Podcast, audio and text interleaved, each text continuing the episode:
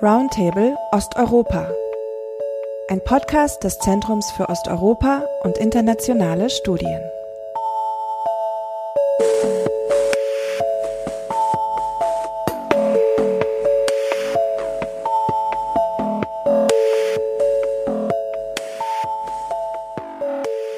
Herzlich willkommen zu unserem heutigen Podcast Roundtable Eastern Europe am Zentrum für Osteuropa und internationale Studien zum Thema Migrationspolitik und Asylpolitik im postsowjetischen Raum und damit verbundene politische, geopolitische Implikationen. Wir haben zwei Gäste heute hier, die sich mit diesen Themen ausführlich beschäftigt haben. Ich begrüße hier bei uns im Studio Dr. Olga Gulina. Sie ist Juristin Sie ist in Russland geboren. Vor 13 Jahren ist sie mit einem Alexander von Humboldt-Stipendium nach Deutschland gekommen. Mehrere Jahre hat sie in, zu Aserbaidschan, Tadschikistan, Russland, der Republik Moldau, zur Ukraine, Kasachstan, Kirgisien und vielen anderen Ländern des postsowjetischen Raums geforscht. Gleichzeitig ist sie Gründerin und Leiterin des Instituts für Migrationspolitik hier in Berlin und gerade frisch herausgekommen in diesem Herbst ein Buch von ihr äh, mit dem Titel Migration as a Political, Geopolitical Challenge in the Post-Soviet Space, Border Regimes, Policy Choices, Visa Agendas. Hallo Olga. Hallo, guten Tag. Wir haben auch zu Gast im Studio Dr. Irina Mützelburg. Sie hat an der Sciences Po Paris in Politikwissenschaften promoviert. Zuletzt war sie wissenschaftliche Mitarbeiterin an der Europa-Universität Viadrina in Frankfurt-Oder und lehrt und forscht derzeit an der Sciences Po Lyon. Herzlich willkommen, Irina. Vielen Dank. Mein Name ist Sabine von Levis. Ich bin wissenschaftliche Mitarbeiterin hier am Zentrum, bin Geografin, koordiniere den Forschungsbereich Grenzregionen und Konfliktdynamiken. Ich will zuerst ganz konkret und zum Einstieg fragen, welche Rechte und Möglichkeiten hat ein Migrant, eine Migrantin oder ein Asylsuchender, eine Asylsuchende im postsowjetischen Raum heute? Mit welchen Problemen, Herausforderungen ist er oder sie konfrontiert? Olga, du hast einen sehr breiten Überblick über die Regelungen im postsowjetischen Raum. Vielleicht können wir das Beispiel Russland nehmen. Wie attraktiv ist es für Migranten nach Russland zu kommen? Was müssen sie tun, um einzureißen? Welche Regelungen gibt es? Vor welchen konkreten Herausforderungen stehen Migrantinnen und Migranten? Danke für Ihre Frage. Migranten sind Exportwaffe Nummer eins im postsowjetischen Raum geworden. Heutzutage gibt es keine allgemeine Regelung im postsowjetischen Raum. Wir sagen so, dass jedes Land seine eigene Politik nach Demografie des Landes und ihre Interesse steuert. Heutzutage klassifizieren wir alle neue unabhängige Städte als Herkunftsländer der Migranten und Aufnehmerländer der Migranten. Wir haben nur zwei Länder, Kasachstan und Russland, die Migranten aufnehmen. Alle anderen Staaten, Moldawien, Ukraine, äh, Kirgistan, sie liefern Migranten nach Russland und Kasachstan. Und wenn wir zurück zu Ihrer Frage kommen, wie geht's Migrant in Russland, dann äh, muss ich leider sagen, die Situation ist sehr unterschiedlich. Ähm, wir können auch kaum etwas allgemeiner sagen zum Beispiel eine eigene Regelung existiert für äh, Migranten aus Ukraine. Äh, total andere Regelung gibt's für Migranten, die aus äh, Eurasischer Union nach Russland kommen, Kirgisistan und Kasachstan. Und äh, total andere Regelung und andere Schwierigkeiten stößen Migranten, die aus anderen Ländern nach Russland kommen. Vielen Dank schon mal für, für diese Einschätzung.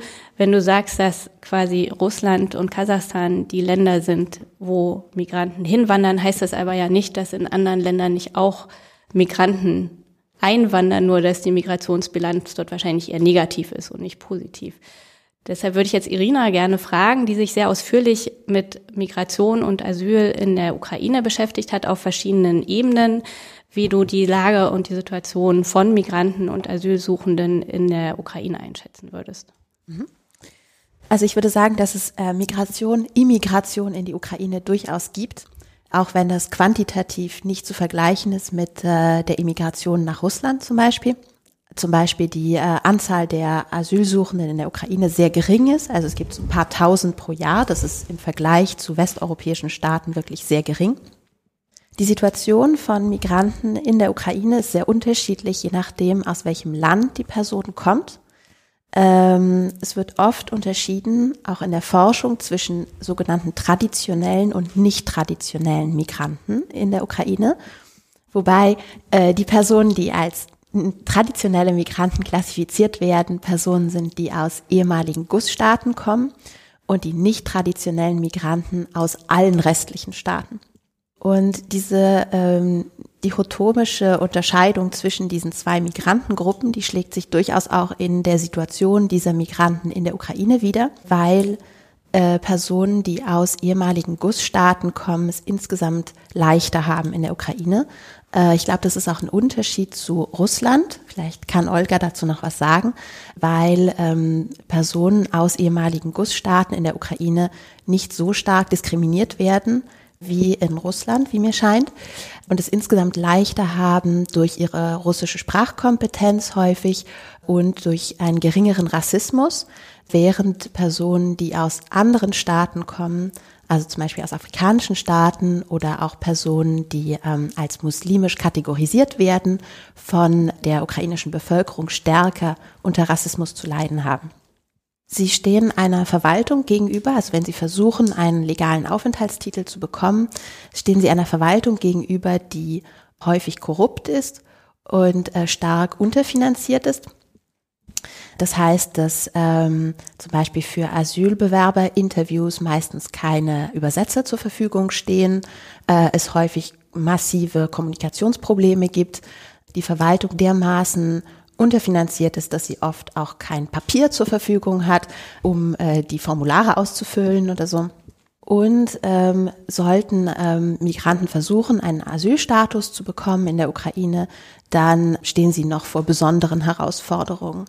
Ähm, also zum Beispiel gibt es eigentlich keine finanzielle oder materielle Unterstützung in der Ukraine für Asylbewerber oder anerkannte Flüchtlinge. Also die gibt es, es gibt Unterstützung durch NGOs oder internationale Organisationen, aber nicht vom ukrainischen Staat. Und insgesamt alle Migranten in der Ukraine, die nicht westlich oder slawisch aussehen, äh, leiden unter Racial Profiling durch die Polizei, wobei ähm, natürlich die Personen, die keinen regulären Aufenthaltstitel sind, von denen es dann doch eine ganze Menge gibt angesichts der Probleme der staatlichen Verwaltung, natürlich besonders unter dem Racial Profiling leiden, weil sie ständig kontrolliert werden von der Polizei und entsprechend Schmiergelder zahlen müssen, um äh, nicht festgenommen zu werden. Ja, vielen Dank für diese Einschätzung aus der Ukraine. Ja, ich möchte noch kurz äh, genau. äh, dazu sagen, ich, ich stimme zu, dass äh, Migranten in Russland viele Schwierigkeiten haben.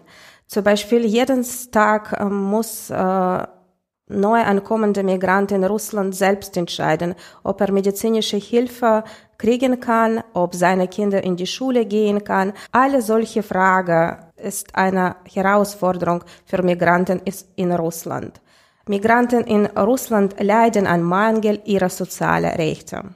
Vielen Dank. Vielleicht noch eine Nachfrage oder ein Punkt, den äh, Irina gerade aufgebracht hatte. Gibt es auch in Russland Unterschiede in der Behandlung von Migranten die aus dem postsowjetischen Raum kommen oder jenseits des postsowjetischen Raums kommen?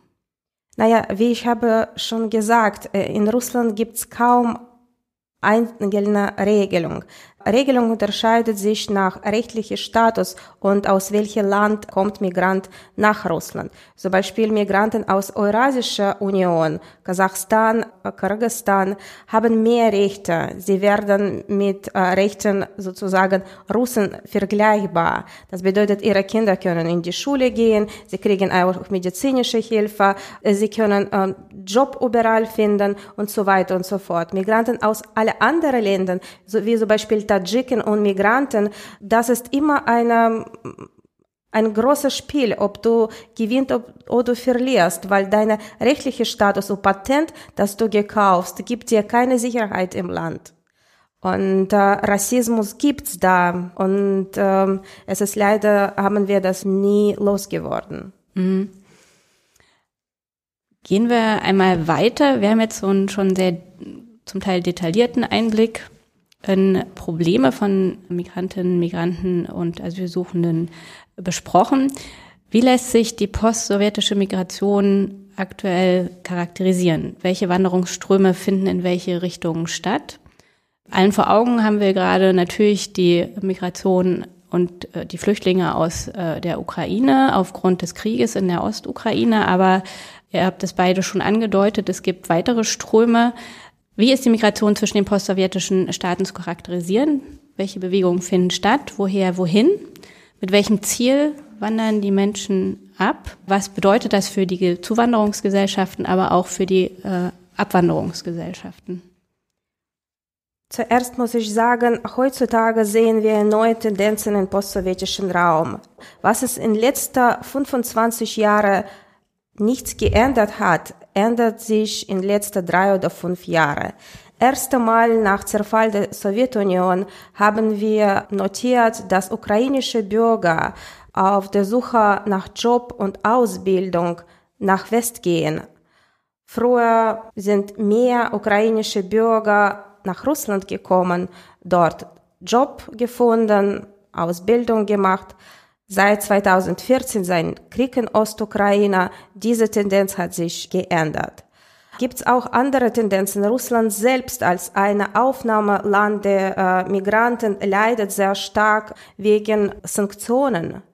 Und Migranten verlassen Russland, weil die Wirtschaft des Landes aufgrund dieser Sanktionen äh, schwer hält. Dann, ähm, wir haben vorhin schon angesprochen, die unterschiedlichen Regelungen. Ähm, und du hast auch betont, dass es pro Land, pro Zuwanderungsland oder woher der Migrant kommt, unterschiedliche Regelungen gibt. Wie äh, lassen sich die Entstehungsbedingungen der modernen postsowjetischen Migrationspolitik beschreiben seit den letzten 30 Jahren? Ich finde, dass im, nach der Fall der Sowjetunion seit 30 Jahren haben wir drei unterschiedliche Etappen in Migrationsregelung im neuen unabhängigen Staaten. Erste Dekade seit 1991 bis 2001 ist äh, eine spannende Epoche gewesen, wenn neue unabhängige Länder sich mehr mit ihrer Staatlichkeit als mit Mobilität der Bevölkerung beschäftigt haben. Seit 2001, 2002 hat diese Tendenz auch stark geändert. Neue unabhängige Länder, heutzutage haben wir sieben Länder aus zwölf ehemaliger Republik Sowjetunion, interessiert sich an sogenannte Compatriots, Landesleute. Sie suchen Kontakte, sie bauen Programme, Initiativen. Sie möchten diese Leute zurückkriegen Ukraine, Moldawien, Armenien, Aserbaidschan, Russland, Kasachstan, Kirgisistan suchen Kontakte mit ihren Bürgern, die das Land verlassen haben und die möchten die zurückkriegen. Das ist sozusagen ein besonderes Merkmal der zweiten Etappe im postsowjetischen Raum. Die dritte Etappe würde ich sagen im Jahr 2010 angefangen. Und da sehen wir, dass alles, was wir früher als Status quo behalten haben, ändert sich rapid. Zum Beispiel nach Zerfall der Sowjetunion haben wir fast 15 Millionen Menschen, die staatslos geworden. Sie einfach nicht wüssten, ob die Bürger neuer unabhängiger Staaten sind oder Bürger nicht existierter Sowjetunion sind. Und müssen Länder mit dieser 15 Millionen Menschen beschäftigen. Leider ist ähm, nicht so viel Erfolg in dieser Richtung. Wir müssen sagen, dass es nur einzelnes Land, Kirgisien, bis heute geschafft hat, alle Leute ihre Staatsangehörigkeit zu geben. Alle anderen haben bis jetzt viele Bürger oder viele Leute, die keine Pass behalten und keine Staatsangehörigkeit haben. Also daran anschließend würde ich sagen, dass äh, diese erste Phase nach Ende der äh, UdSSR äh, natürlich erstmal eine Phase war von einer großen Liberalisierung von Mobilität für sowjetische Staatsbürger, die plötzlich die Möglichkeit hatten, ihr Land zu verlassen und sich innerhalb ihres Landes auch frei zu bewegen. Aber dass es auch gleichzeitig der Beginn war einer entstehenden Migrationspolitik, die zunehmend kontrollorientiert war also zum Teil über die Verstärkung von Grenzinfrastruktur und Grenzkontrollen. Ich glaube, das ist das, was du auch sagtest mit der, dem Fokus auf die Staatlichkeit. Das ging natürlich damit einher. aber insgesamt einem äh, beginnenden Interesse an der Kontrolle von Mobilität und Migration über diese neu entstehenden staatlichen Grenzen hinweg. Gleichzeitig gab es den Versuch, diese Mobilität zwischen den verschiedenen Gussstaaten zu ermöglichen durch die Einführung von Visafreiheit zwischen den verschiedenen Gussstaaten. Und das spielt natürlich auch immer noch eine Rolle heutzutage, dass ähm, zwischen den meisten Gussstaaten es bilaterale Abkommen gibt, die es ermöglichen, für Staatsbürger der Gussstaaten ungefähr 90 Tage in ein anderes Gussland zu reisen und oft auch zu arbeiten, ohne ein Visum. Und das kommt aus dieser Zeit nach dem Zusammenbruch der UdSSR. Diese Visafreiheit gab es am Anfang auch mit den postkommunistischen Staaten Zentral- und Osteuropas und wurde quasi unterbrochen durch den EU-Beitritt dieser Staaten, durch den diese freie Mobilität zwischen den postkommunistischen Staaten nicht mehr möglich wurde. Und gleichzeitig, ich habe vorhin gesagt, äh, dass es insgesamt einen Fokus gab auf kontrollorientierte Migrationspolitik, gab es auch einen Fokus zunehmend auf Strafmaßnahmen gegen Migranten, Migrantinnen, die ohne regulären Aufenthaltstitel aufgefasst wurden oder die versucht haben, Grenzen ohne legale Erlaubnis zu übertreten. Zum Beispiel wurde in der Ukraine äh, die Inhaftierung von Migranten und Migrantinnen ohne regulären Aufenthaltstitel ausgebaut. Ah, es ist sehr spannend oder sehr interessant, dass du sagst, äh, Liberalisierung der Migrationregelung fängt mit Zerfall der Sowjetunion an. Ich habe lange Zeit auch so gedacht, bis ich eine Information gestoßen hat. Erste Liberalisierung der Mobilität fand an in Sowjetunion an. Mhm. Uh, Gorbatschow hat kurz im Mai 1991 ein neues Gesetz unterschrieben. Das Gesetz war liberaler wie nie. Er, das Gesetz hat erlaubt äh, freie Ein- und Ausreise sowjetischer Bürger im Ausland. Sie können ihr Eigentum behalten. Sie haben viele Rechte. Sie können rein und raus aus der Sowjetunion. Aber jeder vergisst, dass Liberalisierung die Mobilität fand schon im Sowjetunion an und nicht nach Zerfall der UdSSR. Das müssen wir echt klar machen. Ich finde, das ist sehr wichtig. Ihr habt jetzt geschildert, wie diese Regelungen damit umgegangen sind, dass äh, die Sowjetunion zerfallen ist und wir viele neue Staaten haben und äh, geregelt werden musste, die Mobilität der Bewohner dieser Staaten über diese Grenzen hinweg, auch im Zusammenhang mit diesen neuen, neu entstehenden Staaten. Aber die Regelungen sind ja wahrscheinlich auch nicht ganz unbeeinflusst von internationalen Normen ähm, der Europäischen Union. Irina, du hattest das eben schon angesprochen, dass sozusagen die zunächst recht äh, liberale Mobilität über die Grenzen auch zwischen äh, postsowjetischen und postkommunistischen Staaten Osteuropas hinweg einfach war, dass sich das aber änderte mit Ausdehnung der Europäischen Union nach Osten und damit aber auch eine ganze Reihe von neuen Regelungen Regelungen postsowjetischem Raum beeinflusst haben. Wie muss man sich das vorstellen oder wie, wie hat das stattgefunden? Welche Wirkung hatte das? Wurden diese Regelungen als willkommen angenommen? Vor welchen Problemen stand man und mit welchem Erfolg? Also ich kann zwei Beispiele geben von Bereichen, in denen die Europäische Union oder internationale Migrationspolitik einen Einfluss gehabt hat auf die nationale Migrationspolitik in dem postsowjetischen Raum. Ein Bereich sind die Rückführungsabkommen. In diesem Bereich wurde relativ früh wurden Rückführungsabkommen geschlossen zwischen äh, westeuropäischen Staaten und zum Beispiel der Ukraine. Und dann auch das äh, Rückführungsabkommen generell zwischen der EU und der Ukraine, was besagt, dass ähm, Personen zum einen aus der Ukraine, die in diesen europäischen Staaten gefasst werden, ohne regulären Aufenthaltstitel zurück in die Ukraine geführt werden können, müssen. Und zum anderen, dass äh, Personen aus Drittstaaten, die durch die Ukraine gewandert sind und auf diesem Wege in EU-Staaten gekommen sind, in die Ukraine zurückgeführt werden. Das heißt, dass die Ukraine die Verantwortung übernimmt für die europäischen Staaten zur Migrationskontrolle von äh, Migrationsflüssen, die in die EU führen, über das ukrainische Territorium. Das hat dazu geführt, dass wie so eine Art Domino-Effekt äh, die Ukraine auch Rückführungsabkommen geschlossen hat mit anderen Staaten in ihrer Region um wiederum die Personen, die über die Ukraine eingewandert sind, zurückführen zu können in ihre Herkunfts- oder andere Transitstaaten. Und das ist quasi so eine Art Effekt äh, von der Migrationspolitik in Westeuropa, die auf Rückführungsabkommen basiert, die durch diesen Dominoeffekt die Migrationspolitik der Ukraine beeinflusst hat. Ein anderer Bereich ist die Asylpolitik. Da muss man sehen, dass äh, im postsowjetischen Raum es eigentlich kaum äh, sowjetisches Erbe gibt von Asylnormen. Dass es zwar in der sowjetischen Verfassung einen Artikel zu Asyl gab, aber dass der eigentlich nicht umgesetzt wurde, beziehungsweise das war ein sehr politisches Instrument, wo vom obersten Sowjet ab und zu mal einzelnen äh, ausländischen Bürgern, die politisch passend waren, im Kalten Krieg diesen Schutzstatus verliehen hat. Aber das war keine, es gab keine Verwaltung, die Asylprozeduren durchgeführt hätte, zum Beispiel. Das heißt, Asylnormen wurden eingeführt unter dem Einfluss von internationalen Normregimen nach Zerfall der UdSSR.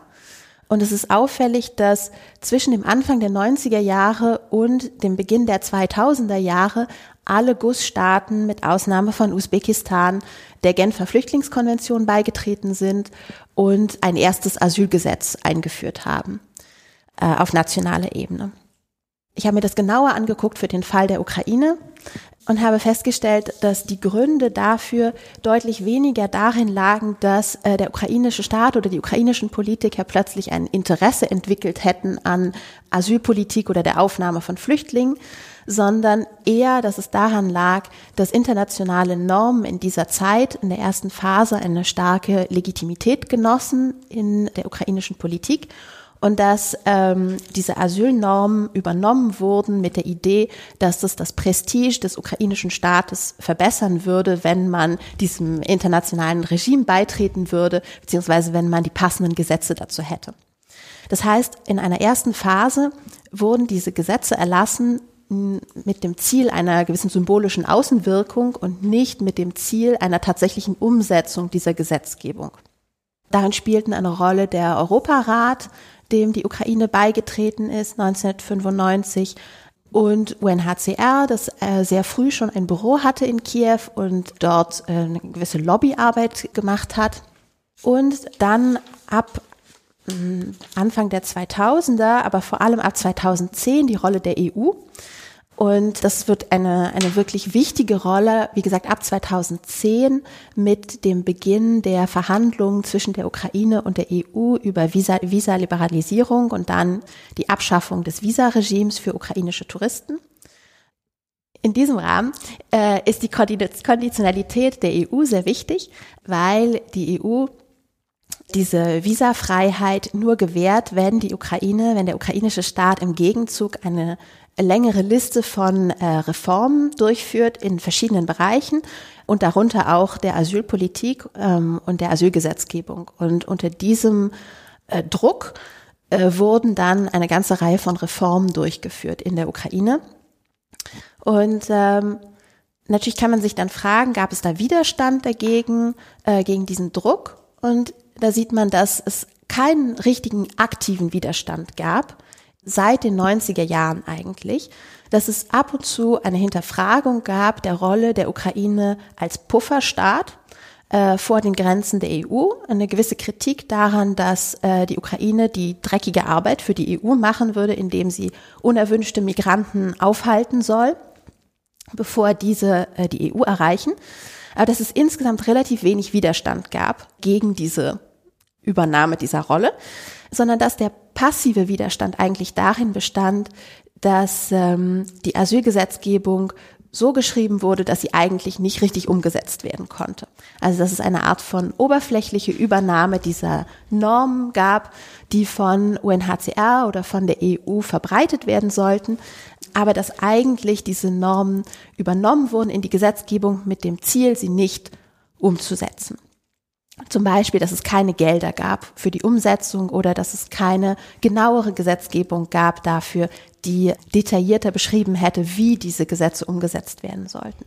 Und das änderte sich ein bisschen äh, mit der EU-Konditionalität zwischen 2010 und 2016, bei der der Druck der EU größer wurde. Und dadurch, dass die Karotte, wie das genannt wird, äh, von dieser Visafreiheit so attraktiv war für ukrainische Politiker, wurde diese Übernahme dieser EU-Norm dann kaum hinterfragt in der ukrainischen Politik. Ich muss hier noch eine Geschichte hinzufügen. Ich finde, Inkorporation der nationalen äh, Normen sowie feste Bindung mit EU hat alle Länder ehemaliger Sowjetunion gut getan. Wir haben fünf gefrorene Konflikte im postsowjetischen Raum. Russland-Ukraine, Russland-Georgien, Armenien und Abchasien und äh, wir haben einen gefrorenen Konflikt Transnistrien auf dem Territorium Moldova. Seit der Zeit, wenn Moldova assoziierte Abkommen mit EU unterschrieben haben, die Situation in Transnistrien deutlich besser geworden seit langer Zeit Transnistrien war und bleibt bis heute ein Kopfschmerz der moldawischen Regierung. Ähm, sie können einfach diese territoriale Konflikt kaum lösen. Wenn Moldawien assoziierte Abkommen unterschrieben haben, haben fast 100.000 Einwohner Transnistrien freiwillig ihre Bewerbung für moldawische Passe abgegeben und seit dem Zeit ähm, ja fast 100.000 Leute moldawische Bürger geworden. Das ist auch ein neuer Weg, solche territoriale Konflikte im postsowjetischen Raum zu lösen. Gleichzeitig ist es ja aber auch so, dass Russland äh, die äh, auch verschärft russische Pässe an Transnistria ausgeben, um gleichzeitig Migration aus Transnistrien in ihre Richtung zu ziehen. Naja, äh, wissen Sie, Russland ist nie einfacher Fall geworden. So allgemein zu sagen könnten wir auch nicht. Russland hat, ich denke, seit paar Monaten annonciert, Russland braucht neue drei Millionen Bürger. Wo findet Russland diese neue drei Millionen Bürger? Ist eine große Frage. Es ist klar nicht in Moldawien, kaum möglich in Ukraine und ich zweifle, ob zentralasiatische Migranten haben solche Potenzial, neue Bürger in Russland zu werden. Das warum einseitig macht äh, Russland Regelung russische Passe zu kriegen kompliziert. Auf anderer Seite für andere Leute, wie zum Beispiel Bürger Ukraine, die in Ostukraine wohnen, machen die andere Regelung. Sage ich nochmal, so allgemein über Russland kann man nie reden. Irina hat ja über die Übernahme von Regelungen zur Asylpolitik in der Ukraine gesprochen. Und wir können wahrscheinlich den postsowjetischen Raum nicht verallgemeinern, aber was kann man zu internationalen Normen in der Asylpolitik in den postsowjetischen Staaten sagen? Olga. Naja, so allgemein äh, über alle Länder ehemaliger Sowjetunion können wir nie etwas sagen. Wir müssen jedes Land, jedes Land im Einzelnen betrachten. Wenn wir über Russland sagen, Russland Asylpolitik richtet nach geopolitische Ziele. Heutzutage, wenn wir Statistik anschauen, gibt's weniger als drei, vier syrische Flüchtlinge in Russland und weniger als 200 ukrainische Flüchtlinge in Russland. Ob das Asylpolitik ist, ich habe Zweifel daran. Alle anderen Länder postsowjetischer Raum haben auch keine klare Asylpolitik, weil zuerst die sind nicht für Asyl gemacht, würde ich das sagen. Diese Länder beschäftigen sich mit ihren wirtschaftlichen Problemen. Das warum diese humanitäre Migration ist eine andere Frage. Und das müssen wir sehr deutlich unterscheiden. Humanitäre Migration und wirtschaftliche Migration. Und ich würde das so sagen, dass alle postsowjetischen Länder beschäftigen sich mit wirtschaftlichen Folgen der Migration und kaum mit humanitären Folgen. Ob du mit mir einverstanden bist? Also ich würde sagen, dass was die nationalen Interessen anbetrifft, bin ich total einverstanden. Nur dass Staaten wie die Ukraine durch die EU dazu gezwungen werden, äh, sich mit Asylpolitik zu beschäftigen. Aber das wäre nicht eine, eine Priorität der ukrainischen Politiker ansonsten, ohne diesen internationalen Einfluss. Naja, wie ich das weiß, Ukraine hat auch kaum Flüchtlinge auf ihrem Territorium und das seit einigen Jahren äh, kriegt Ukraine immer ein paar schwere Urteile des Europarates, die immer sagen, Ukraine hat sich nicht richtig benommen und nicht richtig Afghani, Usbekistani und Kasache Leute Asyl auf ihrem Territorium gegeben. Wie ich sage, diese Ära der Sowjetunion hat uns dazu geführt, dass wir uns nicht mit Asyl beschäftigen können oder nicht richtige Asyl geben können. Aber im postsowjetischen Raum würde ich das so sagen, Leute und Staaten beschäftigen sich kaum mit Asylpolitik. Da bin ich total einverstanden. Ja. Und ich würde sagen, das zeigt auch die Grenzen von dieser, dieser ähm, Verbreitung von internationalen Normen über internationale Organisationen in Ländern, in denen es an sich kein Erbe und kein Interesse und keine nationale Mobilisierung gibt für Asylfragen, dass es eine Art Fassadenpolitik bleibt, die ähm, nicht aktiv umgesetzt wird. Ich finde, das ist richtiger Ausdruck. Asylpolitik im postsowjetischen Raum ist eine Fassadenpolitik. Das trifft perfekt. Ähm, ich denke, das ist zwar kein, kein, kein optimistisches Schlusswort, aber dennoch ein Fazit dieser Diskussion. Ich möchte noch auf eine weitere Frage zu sprechen kommen. Olga, du betonst immer sehr stark die, die politische, geopolitische Bedeutung von Migration und von Migrationspolitik. Und die Frage richtet sich jetzt an, an, an euch beide. Ist es auf besondere Weise geopolitisch im postsowjetischen Raum oder ist Migrationspolitik eigentlich nicht schon immer politisch und auch geopolitisch, weil es natürlich immer Regelungen erstellt über den Zugang zu gewissen Ländern, Territorien und deshalb auch immer natürlich eingreift in die, die Rechte von Menschen in anderen Ländern mobil zu sein. So.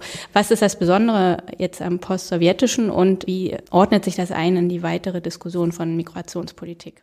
Sabine, danke für diese Frage. Persönlich finde ich echt schade, dass Migration kein wirtschaftliches Instrument ist. Migration ist irgendwo immer ein geopolitisches Spielfeld im postsowjetischen Raum geworden. Es gibt äh, tausend Beispiele dafür. Russisch-ukrainisches Konflikt gibt äh, viele. Im Jahr 2017 einigt sich äh, Präsident Putin und äh, Präsident Tadschikistan auf eine Amnestie für Arbeitsmigranten aus Tadschikistan, die wieder nach Russland einreisen dürfen. Diese Übereinkunft, diese Agreement sichert die Loyalität für Tadschiken, für Präsident äh, Rahmon und das sichert auch Loyalität von Tadschiken gegenüber ihrer Eliten. Im Jahr 2018 kommt zur Macht in Moldawien eine Partei, die als politische Slogan hat, eine doppelte Staatsbürgerschaft für ähm, Moldawien und Russland. Und alle diese Situationen, alle diese Spiele sind immer politisch geworden. Gleichzeitig Migration ist ein wirtschaftliches Instrument. Migranten bringen Geld ins Land und äh, immer so politisch Fragen der Staatsbürgerschaft, der Mobilität zu regeln, ist ein großer Fehler neuer unabhängiger Staaten. Wir müssen lernen, mit Migration, mit wirtschaftlichen Instrumenten umgehen und nicht immer als politische Mechanismen äh, zu nutzen. Also ich würde sagen, dass Migrationspolitik immer Machtverhältnisse zwischen verschiedenen Staaten widerspiegelt.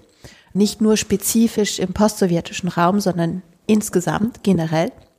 Das sieht man zum Beispiel in den Listen, wenn man sich anguckt, welche Staatsbürger aus welchen Staaten Visafreiheit haben oder welche Arten von Visa vergeben werden von verschiedenen Staaten. Wie leicht ist es, ein Visum zu bekommen, um irgendwo hinzureisen, ist sehr stark eine Frage der Machtverhältnisse zwischen zwei verschiedenen Staaten. Wie zum Beispiel im Bereich zwischen den Beziehungen zwischen der EU und den GUS-Staaten ist es ganz klar, dass äh, zuerst die GUS-Staaten äh, Visa abgeschafft haben für EU-Bürger, lange bevor äh, die EU für einige GUS-Staaten wie die Ukraine die Visa-Bedingungen aufgehoben hat für die ukrainischen Touristen zum Beispiel. Und im Bereich Asyl ist es auch bekannt, dass die Vergabe von einem Flüchtlingsstatus an eine Person aus einem bestimmten Staat immer eine Art politisches Signal ist an den Herkunftsstaat. Das heißt, der Staat, der Asyl vergibt, zeigt damit dem Herkunftsstaat A, dass er die Macht hat, Personen aufzunehmen und zu schützen gegen die Einflussnahme von diesem anderen Herkunftsstaat und es ist auch symbolisch ein Zeichen, dass in dem Herkunftsstaat zum Beispiel Minderheiten nicht respektiert werden oder dass die Demokratie nicht richtig funktioniert. Das heißt, ein Asyl zu vergeben an eine Person aus einem bestimmten Staat ist eine indirekte Kritik an diesem Staat und eine Unterwanderung der ähm, Politik dieses Staates. Und das sieht man zum Beispiel im Fall Snowden, dass äh, kein europäischer Staat Snowden Asyl gewährt. Und das Gleiche findet man im Bereich Asyl in der Ukraine dass es lange Zeit Probleme gab für Personen aus den GUS-Staaten, tatsächlich Schutz in der Ukraine zu bekommen, weil es Kooperationen gab zwischen der Ukraine und den anderen GUS-Staaten und Personen zurückgeschickt wurden, die eigentlich Schutz gebraucht hätten in der Ukraine, weil die Beziehungen zwischen der Ukraine und ihren Nachbarstaaten zu gut waren und zu eng waren. Und darum diese Kritik, die ein Flüchtlingsstatus äh, dargestellt hätte, nicht geübt wurde. Ich finde, das ist sehr wichtig, nochmal zu betonen, was Irina früher sagte. Im postsowjetischen Raum gibt es unterschiedliche Einrichtungen der Migrationpolitik. Einige Staaten, wie zum Beispiel Kasachstan und Kirgisistan, haben visumfreie Regime für EU-Bürger eingerichtet. Sie sozusagen haben zwei Ansichten. Sie behalten eurasische Einrichtung der Migrationspolitik, sie bleiben Mitglieder der Eurasischen Union. Gleichzeitig sie sind sehr liberalisiert, sie haben Interesse an europäischer Entwicklung und laden äh, sozusagen europäische Bürger in ihre Länder ein. Das ist erste hm, Gruppe der Staaten. Es gibt andere Tendenzen auf postsowjetischen Kontinent. Es gibt Länder, die haben keine freie äh, äh Visumregime mit EU-Ländern. Ähm, aber früher, das war eine Initiative und eine Idee. Wie lange hat Russland und EU zusammengearbeitet, ein visumfacilitierter Regime einzurichten? Bis jetzt bleibt alles auf Zero. Ja, Russland möchte ab 2021 elektronische Visen einrichten, aber ob EU-Bürger auch gleiche Initiative für russische Bürger machen, wissen nicht. Und ich zweifle, das wird auf andererseits etwas gemacht. Ich muss sagen, die Frage, ob Migration eine Chance und eine Möglichkeit ist, bleibt unbeantwortet. Und jedes Land im postsowjetischen Raum beschäftigt sich selbst mit solchen Fragen und sucht eine Antwort, ob eine Migration eine Chance ist und ob Human Capital, Migranten können mehr Potenzial ins Land reinholen. Vielen Dank. Ich denke, wird eine ganze Reihe Punkte zu Migrationspolitik und Asylpolitik im postsowjetischen Raum gehört, auch in seiner Einordnung in die äh, politischen Beziehungen zwischen den Ländern. Ich möchte an dieser Stelle unser Podcast abschließen und bedanke mich bei den beiden äh, Diskutantinnen, Olga Gulina und Irina Mützelburg, für ihre Einblicke und für die ehrliche und offene Diskussion zu diesem Thema. Und der Roundtable Osteuropa wird sich sicher in Zukunft zu Fragen von Migration, Grenzen, Konfliktdynamiken wieder melden. Vielen Dank. Danke, Sabine.